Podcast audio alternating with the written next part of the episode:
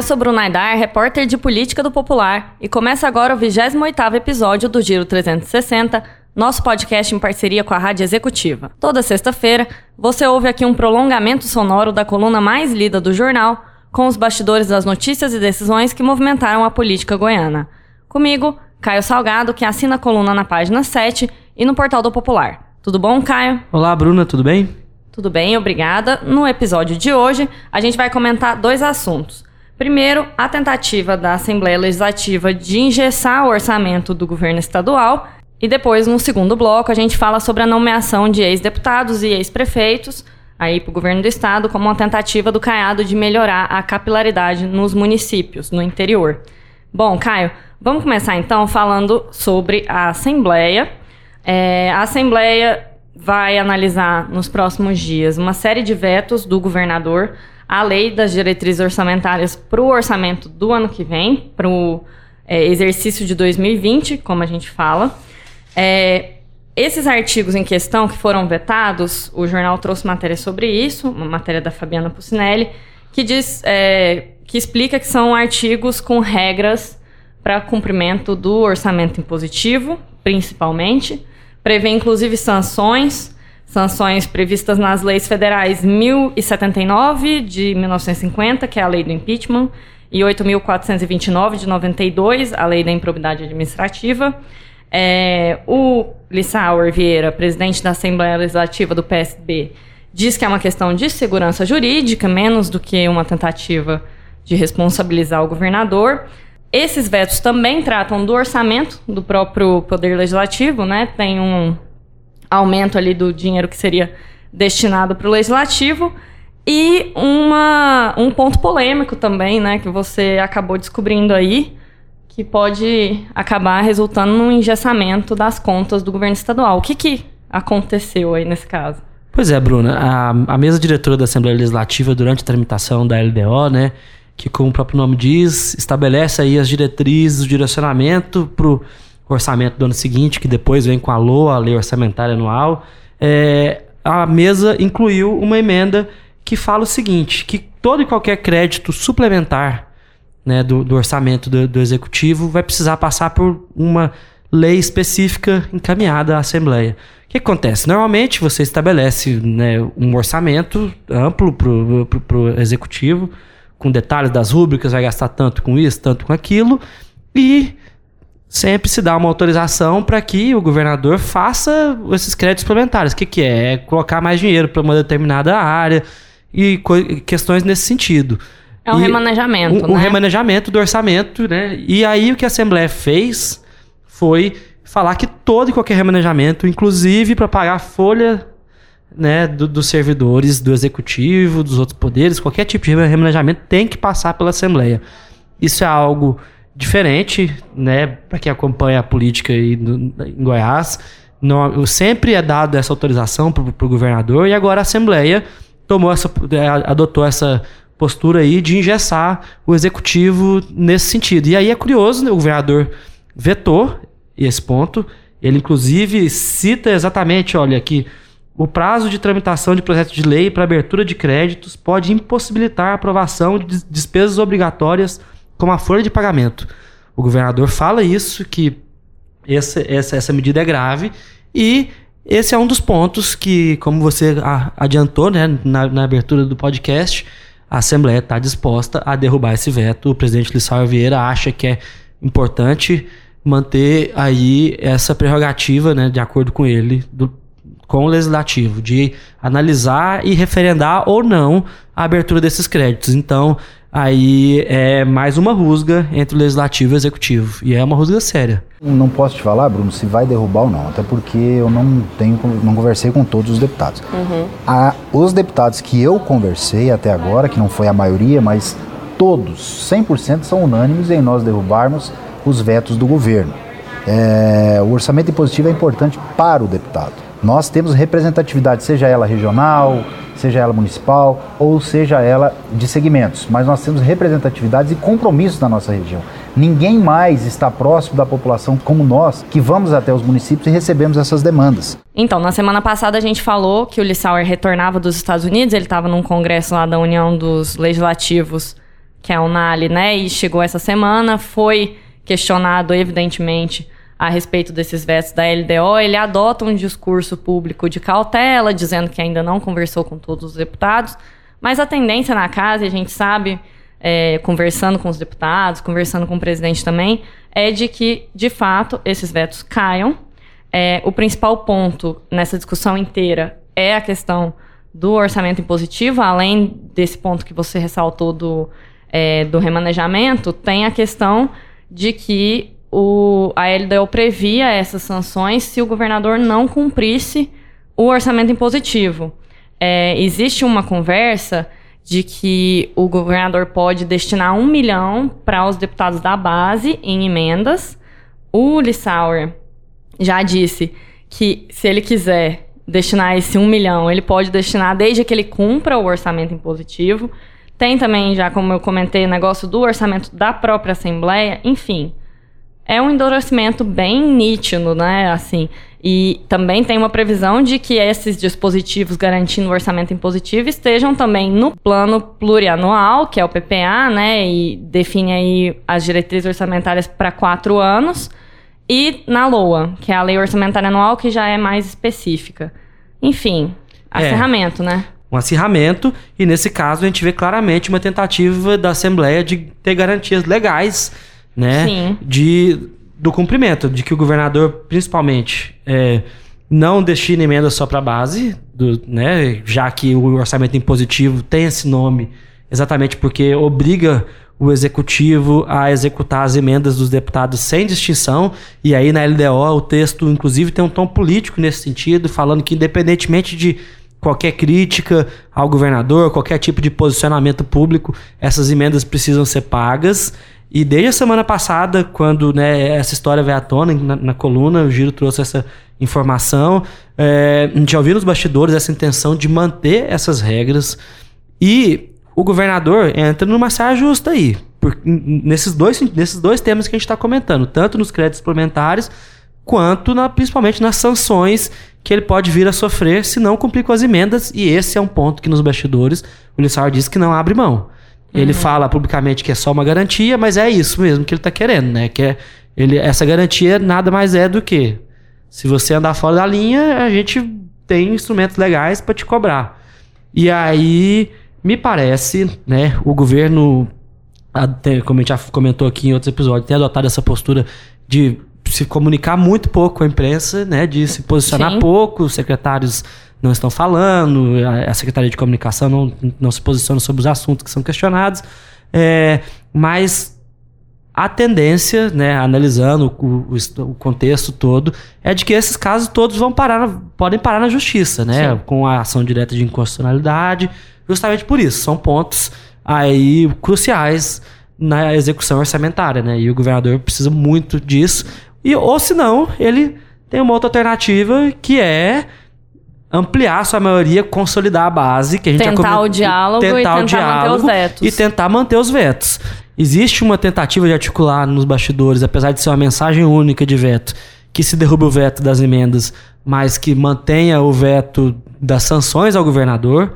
Só que o Lissauer, pelo que eu apurei, está pensando o contrário. Ele vai colocar tudo em bloco, votar tudo de uma vez, não concorda com isso, e é ele que faz a pauta da Assembleia Sim. e Inclusive na CCJ também, ele é muito próximo do Humberto Haddad, que é o presidente da CCJ. E aí, nesse sentido, como o Lissauer tem interesse de votar tudo em bloco, vai depender mesmo de uma articulação muito forte, porque aí os deputados, em geral, vão estar tá, tá votando aí contra as próprias emendas.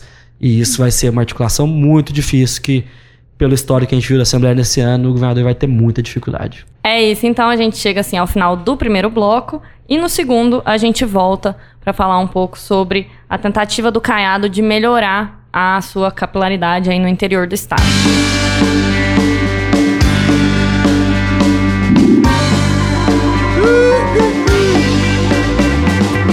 Voltamos para o segundo bloco do Giro 360 para falar aí sobre essa tentativa do Caiado de visando já a eleição do ano que vem, de 2020, eleição municipal, melhorar a sua capilaridade, ou seja, melhorar seu relacionamento com lideranças do interior, é, garantir uma presença mais intensa nas, nos municípios, é, como parte até de se garantir, né, politicamente, porque ano que vem a gente vai ter a escolha dos nossos prefeitos, e a gente sabe que ter uma base ampla de prefeitos, especialmente com o governador, é importantíssimo aí para projetos futuros, enfim.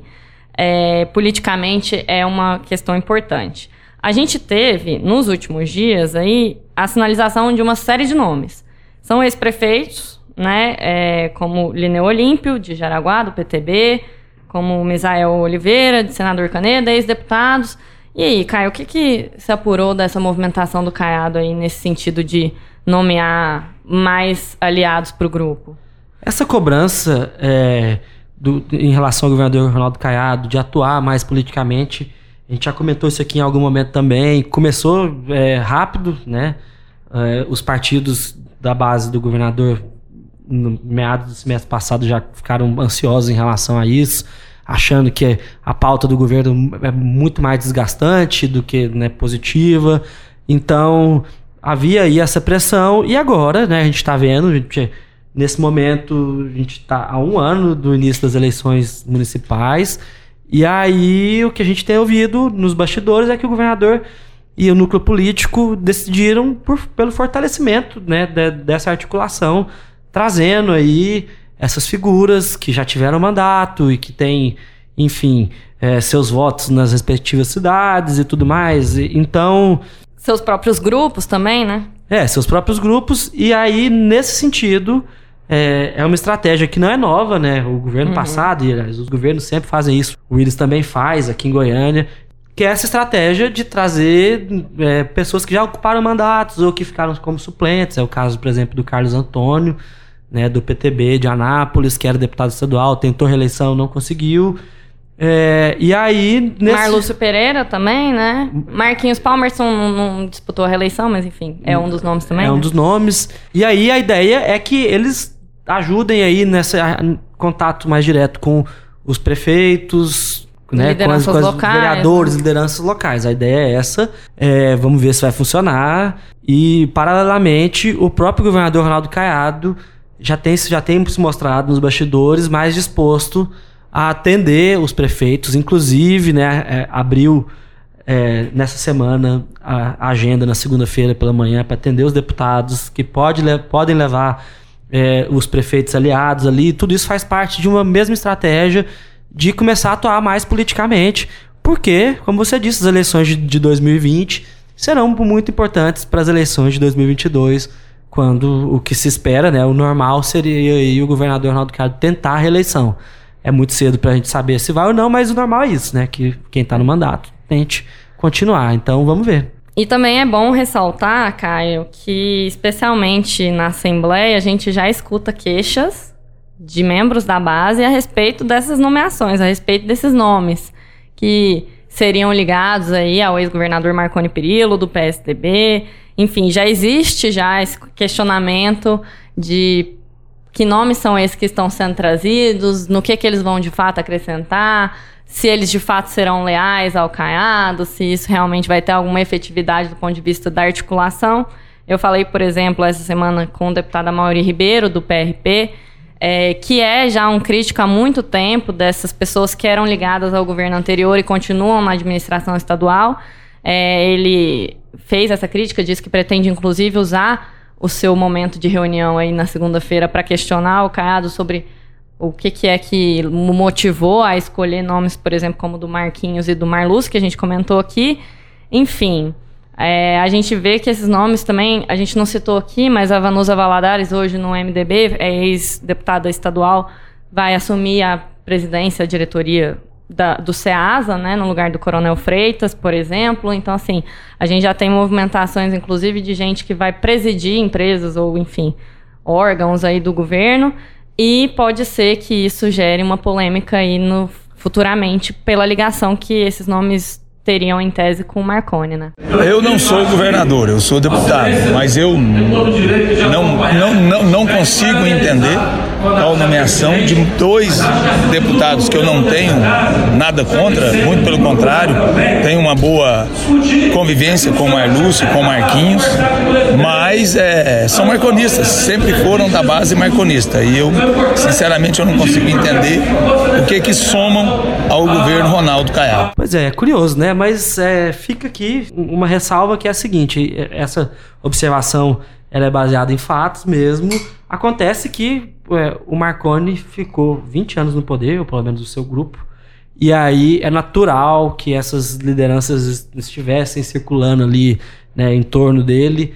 E, inclusive, no ano passado, o Caiado, quando estava prestes a, a, ser efetivado como candidato, ele garantiu aí a adesão de algumas figuras da Assembleia que eram muito ligadas a, ao o ex-governador Marconi Perillo, e um dos seus principais aliados na Assembleia, o Álvaro Guimarães, que hoje está no DEM, no partido do governador Ronaldo Caiado, e que era o candidato dele à presidência da Assembleia, passou anos na base do, do ex-governador Marconi Perillo. Então, assim como o vice-governador hoje, o Lincoln TJ do PROS, né, que, enfim, era extremamente marconista, um dos mais aguerridos, inclusive. Pois é. Então é isso, né? O poder atrai Com as certeza. pessoas. É, vamos ver como é que o Caiado vai administrar isso. Enfim, chegamos ao final do segundo bloco. E no próximo, antes da gente se despedir, a gente faz o nosso breve exercício de futurologia.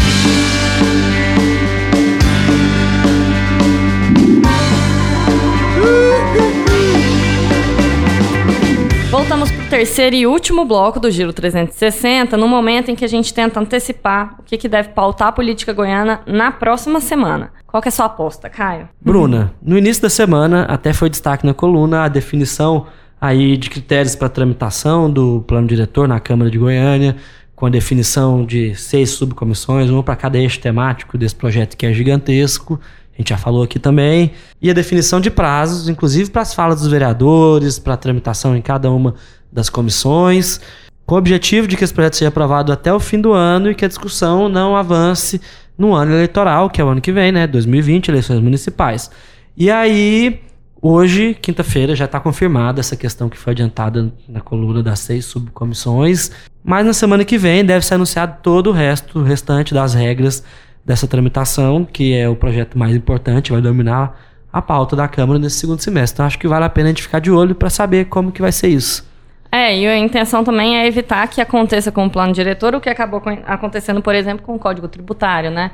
Que ficou meses parado na Comissão de Constituição e Justiça, recebeu um número gigantesco de emendas, né? Muita coisa mesmo foi mudada, acabou retirada, inclusive, pelo prefeito. A gente já falou disso aqui no Giro 360 antes. Mas, enfim, pelo jeito, a, a orientação do presidente, a orientação dos vereadores é de que realmente seja feito um esforço conjunto e uma atuação bem direta no sentido de garantir que os prazos sejam cumpridos, que esse cronograma é, fique em dia e que esse projeto esteja a tramitação desse projeto esteja concluída até o final do ano, né? É, eu ouvi dizer na prefeitura, inclusive, que a expectativa é de que esse cronograma chegue até o mês de novembro, inclusive, com uma folguinha aí, Sim. até para que outros projetos importantes comecem a tramitar na casa ainda esse ano. A gente é. tem que ver se vai ser isso mesmo, mas o que parece é que há um interesse tanto da presidência da Câmara, do presidente da Câmara de Goiânia, Romário Policarpo, agora filiando ao Patriota, quanto do prefeito Iris Rezende. Então é possível que isso aconteça. É, ainda mais que com essa publicação de, dessa portaria que vai tratar especificamente de cada prazo na comissão. A gente acompanha, então, e chega assim ao final de mais um episódio do Giro 360. Você pode nos acompanhar no SoundCloud, no Spotify, no site do Popular, das 6 às 8 horas de sexta-feira na Rádio Executiva durante o Café Executiva e também no canal do Jornal Popular no YouTube. Obrigada pela companhia, Caio. Obrigado, Bruna. E como sempre, eu deixo aqui o convite para que todos acompanhem a coluna que sai diariamente na página 7 do Jornal Popular, também está disponível no site do jornal. E faço um outro convite para que as pessoas interajam com a gente através do e-mail giro360 popular.com.br. Se tiver crítica, sugestão, comentário, qualquer. Fala com a gente. Fala com a gente. É isso. a gente se despede então com os trabalhos técnicos de Dior Ricardo e trilha do cantor e compositor goiano Chau. Eu espero que vocês tenham gostado. Eu sou Bruna Aidara e a gente se vê, ou melhor, se ouve, na semana que vem. Até lá!